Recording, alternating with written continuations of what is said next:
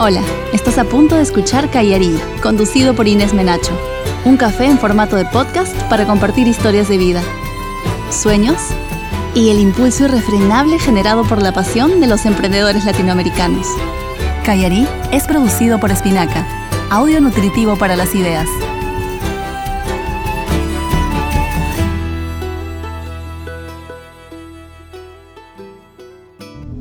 Hoy está cayendo la tarde aquí en Lima, Perú.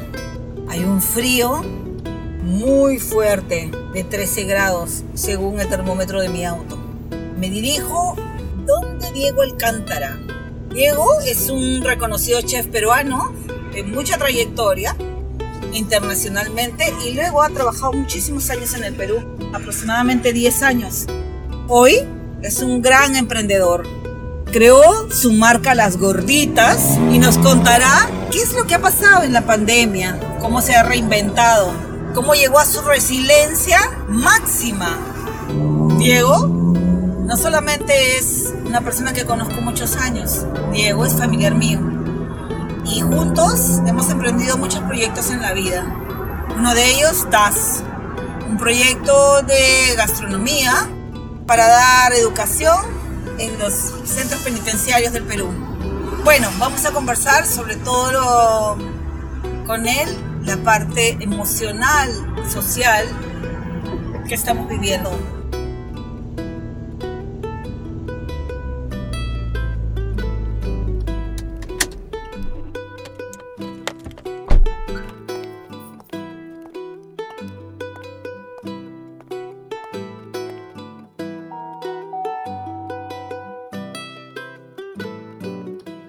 Ya, cuéntame. Ya, por ejemplo, mira, me escribe un chico, ¿no? Por el, por el Facebook, el Messenger, me dice, hola chef, una consulta, tengo una pequeña cevichería. ¿Usted sabe dónde puedo averiguar o qué se necesita para volver a poder abrir mi local? Entonces le explico, ¿no? Hola, tienes que entrar en la página web de Produce y seguir el trámite para que te puedan dar la opción de vender delivery. Tienes que presentar tus protocolos de sanidad y esperar a que te autorice. Pero mira la, la, cómo es la desinformación o el poco conocimiento, ¿no? La página web se llama Web Produce. Le digo, no. Es la página web de Produce. O sea, la gente no tiene mucho conocimiento y, y cree que te tienes que poner Web Produce. Claro. En vez de, de decir entrar a la página web de Produce. Ajá. Pero el tema ¿no? es. Y le digo, entonces, ¿no? y me dice, entonces, eso quiere decir que debo ir primero a descartar que esté sin el virus. Muchas gracias. Le digo, no, tienes que entrar primero a la página de Produce, meter el RUC de tu empresa e ir subiendo los papeles o documentos que te piden. Tienes que tener un protocolo de sanidad. O sea, tienes que armar un protocolo de ¿Es sanidad. un chico de Lima? Sí. Ok, chef, gracias nuevamente por la información. La gente no entiende qué cosa es eh, cuando le dices tienes que subir no sé qué de sanidad. Ah, tengo que ir a sacarme el descarte que no tengo el virus para poder abrir. No, esa es otra cosa, Claro. ¿no? Entonces es como O que sea, le- que están pensando ir a salud. están empezando a ir a salud o cualquier eh, laboratorio para que te digan, ya, tú no tienes la enfermedad y, eh, y supuestamente en su cabeza seguramente piensa que eso es lo que tiene que transmitir, que Sí. presentar, ¿no? Ya, pero los pasos han sido claros, o sea, los, los pasos al margen de... ¿Tú los has entendido? Cuando te ha tocado a ti. Lo- ¿Los has entendido? Más o menos, ¿no? O sea, porque salían decreto tras decreto, protocolo tras protocolo, ya no sabes cuál es el decreto, ya no sabías cuál es el protocolo. Mm, Y eso que nosotros, bueno, hemos estudiado y todo, ¿no? Claro. Karel, por ejemplo, es la que se ha metido a buscar, a buscar, a buscar, a buscar cuál es, y ahora salía este, entonces no sé qué, pero hay que buscar el que salía con la declaración, una vaina. Claro, y además estamos hablando de gente que no son emprendedores. En muchos casos sí, en otros casos no. No. Porque ya son gente que está metida en restaurantes, entonces mínimamente ya están eh, curtidos con el tema de papeleos, digamos. ayer me llamó un chico que del colegio. ¿ya? Que tiene una empresa de arquitectura y que asesoraba a sus restaurantes para construir, ¿no? Y le llamaban y le decían, oye, necesitamos hacer el protocolo de sanidad para poder hacer el delivery. Claro, y el arquitecto era como que, ¿qué protocolo de sanidad? O sea, sé que tienes que lavar así, lavar así. Él me tenía que llamar a mí para decir, Diego, ¿dónde hago un protocolo? ¿O cómo se hace? Mira, sé que hay un protocolo que ha mandado el, el gobierno, ¿no es ¿cierto? El Ministerio de Sanidad y todo. Pero ese protocolo lo tienes que adaptar a tu local. O sea, no porque diga tienes que tener un caño a la entrada para lavarte las manos, todo el mundo va a tener que romper la pista, romper su salón para jalar una tubería para poner un caño. O sea, en mi caso, por ejemplo, en, en Django, la entrada del personal va a ser por el bar. Entonces, si tú entras por el bar, ahí hay un caño. Entonces, Ahí te vas a tener que lavar. O sea, no quiere decir que voy a romper el piso para poner el caño en la calle para que la gente se lave en la calle. Entonces, Pero según la lectura del protocolo dice que, que, que efectivamente tienes que tener un caño en la entrada. No, tienes que tener un caño para lavarte las manos. O sea, puede ser el baño de la Claro, puede pero- ser el baño. Pero hay, una chica de una empresa de donuts. ¿ya? Ya. ¿Ya? Este, que en el Facebook dice, y tienes que tener, y, te- y tienes que tener el, el- el caño antes de entrar al restaurante. Y luego hay gente que dice, no, la norma no dice que tienes que tener el caño antes de entrar al restaurante. Dice que tienes que tener un caño donde te laves las manos y después entres a... a y, y luego entras a cambiarte y de ahí a, a funcionar. Nadie Ajá. te dice tienes que tener el caño fuera. Hay gente que interpreta que tiene que hacer obra, construir, no sé qué, Ah. y no lo dice exactamente. Eso es en, el- en la cantidad de pasos que están llevando la gente que es comida, ¿no es cierto? Sí. Para tener simplemente la posibilidad del delivery, Sí. no para abrir restaurante. No. Este Es- es- este- esta fase es solo delivery. Solo fa- ya. Y esta fase del delivery está claro para todo el mundo, para todo el Perú, para todos No. los... Aproximadamente, más o menos, ¿cuántos deliveries podrían haber en Lima? ¿Tienen alguna idea? O sea, habrá como 100 mil, más o menos. ¿Cómo se- Y hay restaurantes que no hacían Desde delivery. menús, ¿no? El menú O sea, de casa. Desde el menú de casa. Hay restaurantes que no hacían delivery. Claro. Y que ahora van a hacer delivery. Pero es... eh, Y hay deliveries que te- tercerizaban también. Porque yo conozco alguna página de que recogía este, de- alguna marca que, que recogía varios restaurantes a la vez y hacía el delivery. y te lleva... Tú llamabas a esa marca y esa marca te conseguía la comida de tal o tal Sí. o tal o tal o tal o cual.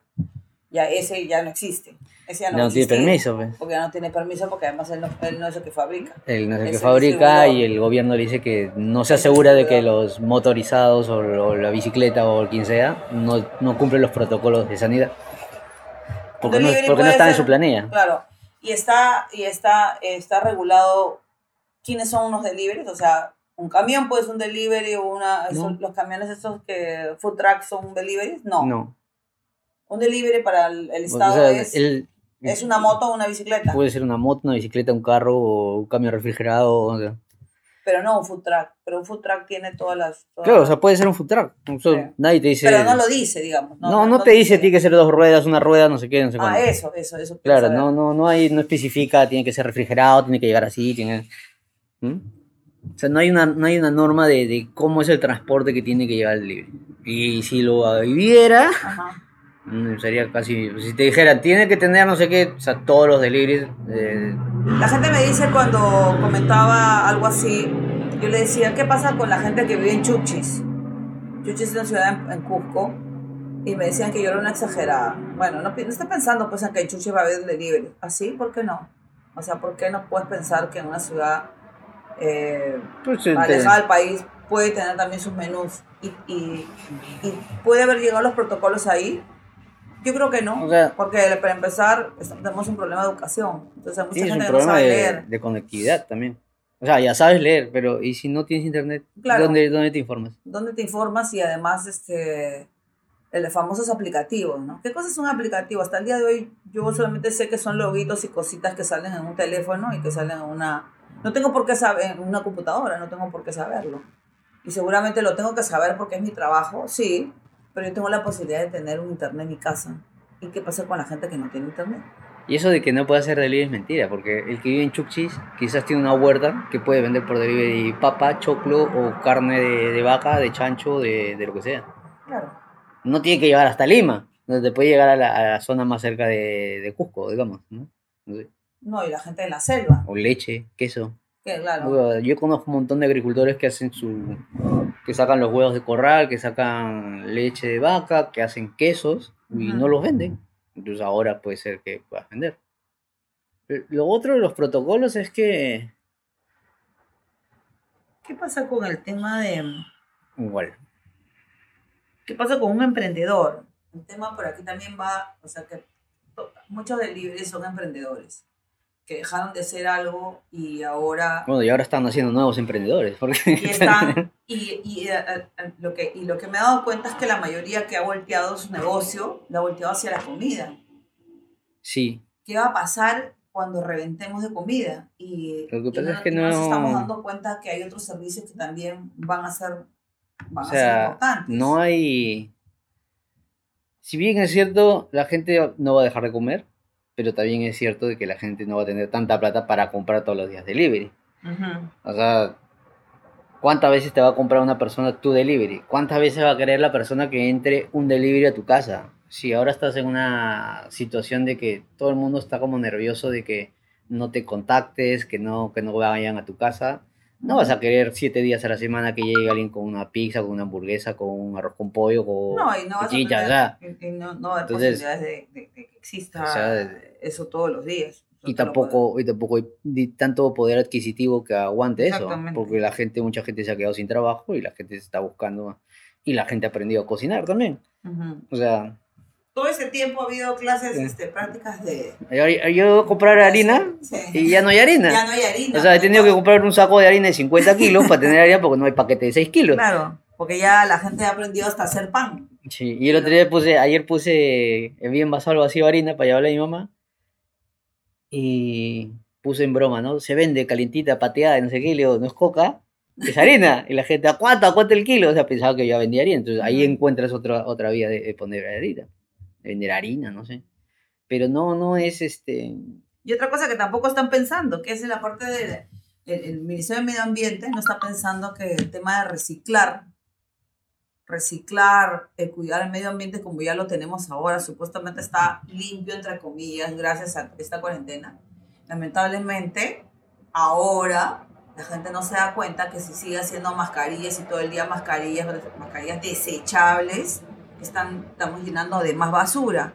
Y si hacemos delivery, también hacemos más basura. Mira, ¿Por qué el delivery no se piensa de alguna manera en, en tela? ¿Por qué, por qué tenemos que pensar en que todo tiene que ser plástico, plástico? plástico? Ay, dice que es, por- es momentáneo, es por ahora, es para cuidar el medio ambiente, es para tal, es para...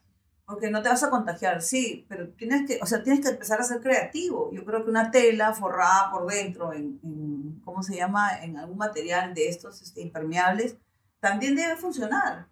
Y lo llegas a, llegas a tu Y lo casa, lavas. lo lavas, lo lavas y tienes... como tu media.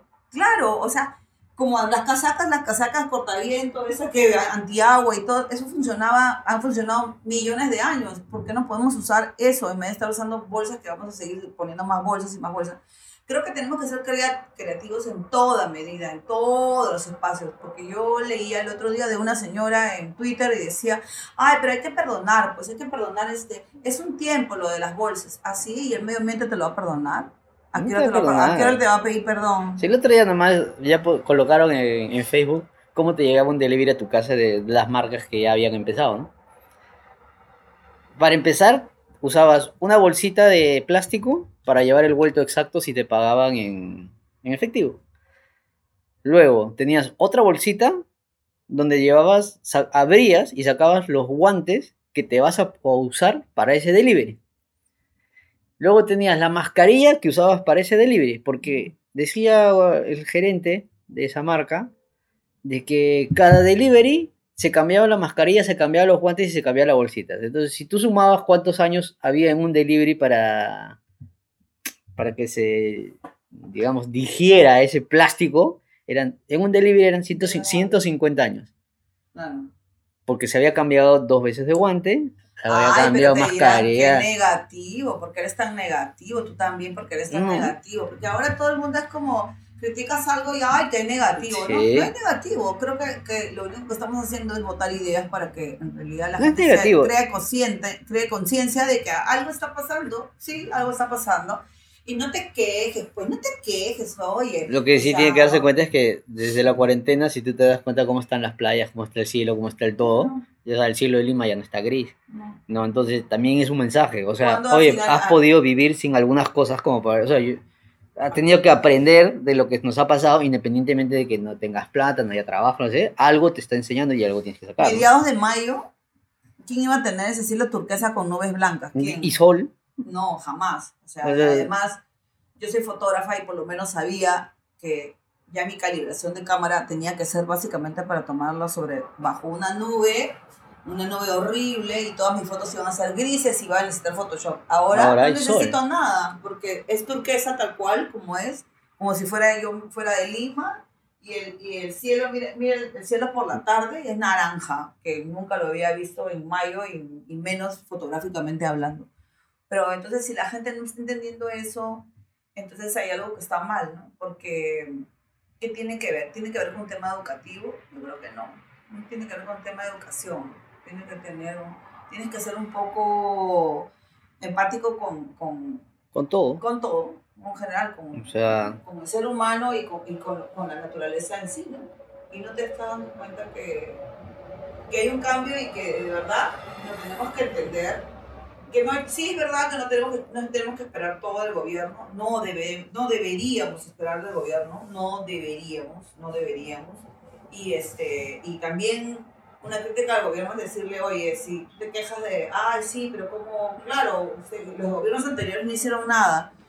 Sí, yo sé que Sí, no hicieron no hicieron nada, pe, pero... ya sabemos, pues, ya sabemos, ya. Entonces, no postules, pues amigo, no postules, porque si tú sabes que eso iba a pasar, o que realmente no, estás, no, no ibas a gobernar Suiza, ni ibas a, go- a gobernar Alemania, entonces, ¿para qué te metes en política si no te gusta? Entonces, si tienes retos en tu vida y tus retos son políticos, definitivamente que Perú, tal vez, si te gusta realmente el país y lo comprendes, podrías, podrías cambiarlo, pero si no, entonces, volviendo al tema de, de los emprendedores, los emprendedores también tendrían que entender que está en uno también. Tú Es puedes emprender, pero también, o sea, también mira un poco lo- con la empatía para todos, ¿no?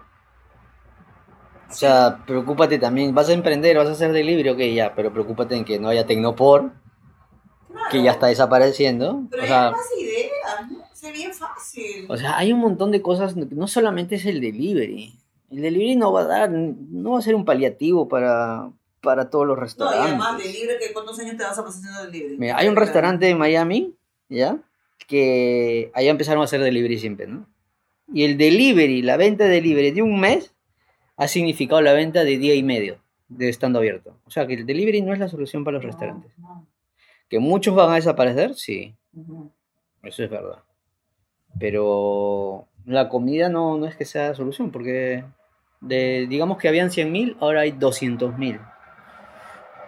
Y de hecho va a haber una guerra por ahora más barato y te regalo la gaseosa porque me compres la, este, en la lasaña. Y no sé. Y luego están, hay deliveries formales, hay deliveries informales. ¿Qué es formal? ¿Qué es informal? ¿La señora que cocina en su casa, que da factura y da boleta, es informal o es formal? ¿O tiene el mismo trato que una persona que cocina en su casa y no da boleta y no da nada?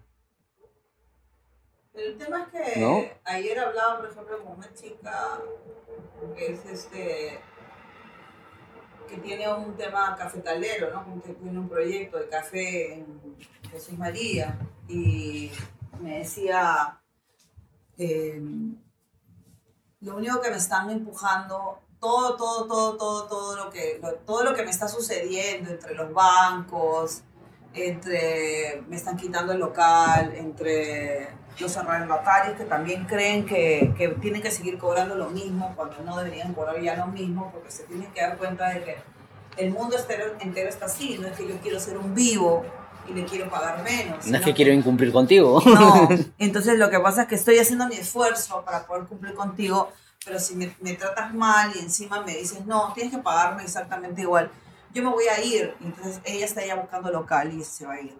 Y, y, y me dio un poco de pena porque, porque su, digamos, ella lo, ya, lo, va- ya lo va a contar, pero es una, es una situación que una lleva a la otra y la otra lleva a la otra y otra lleva a la otra y entonces es como una cascada, ¿no? Una cascada hacia abajo.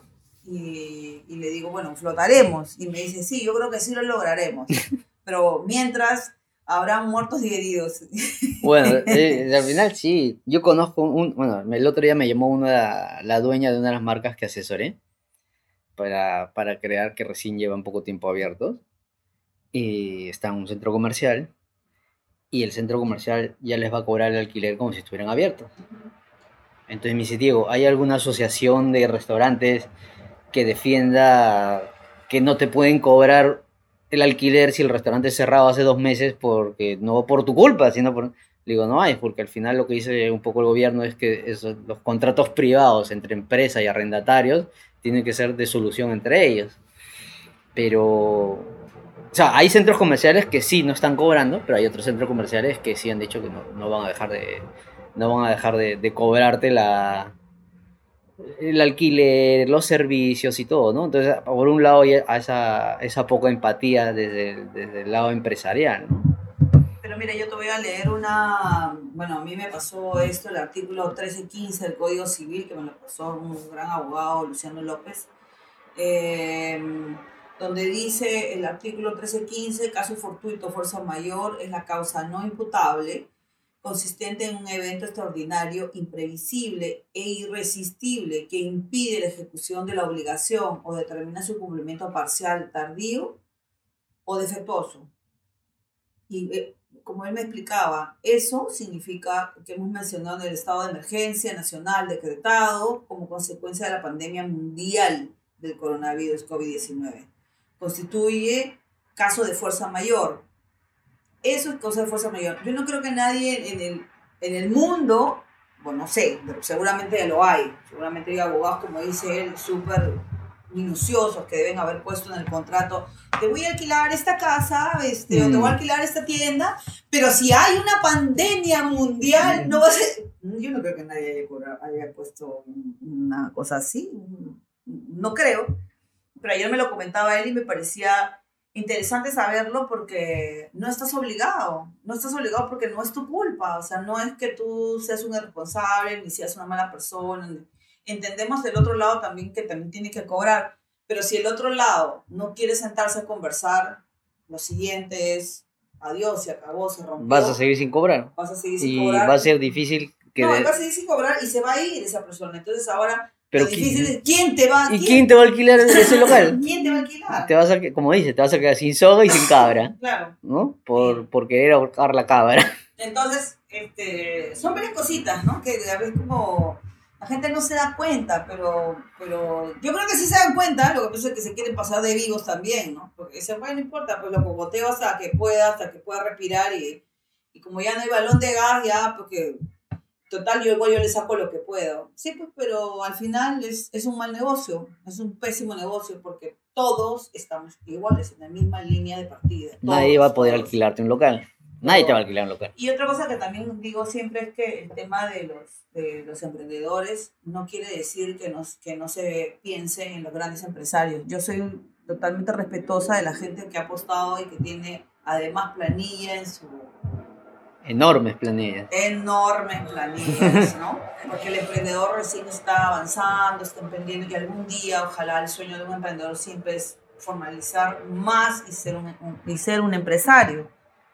Pero hoy lo respeto tanto porque en realidad yo imagino, si yo que, no, que soy una emprendedora y solamente tengo dos personas a mi cargo, que tampoco es como, somos dos asociaciones que, trabajaron con, que trabajan conmigo que más que, que, trato de cumplir lo que puedo con ellos, porque no, no son mi planilla, pero, pero en realidad es, es una cuestión moral, ¿no? O sea, darles trabajo aunque sea algo para que puedan tener algo en su casa.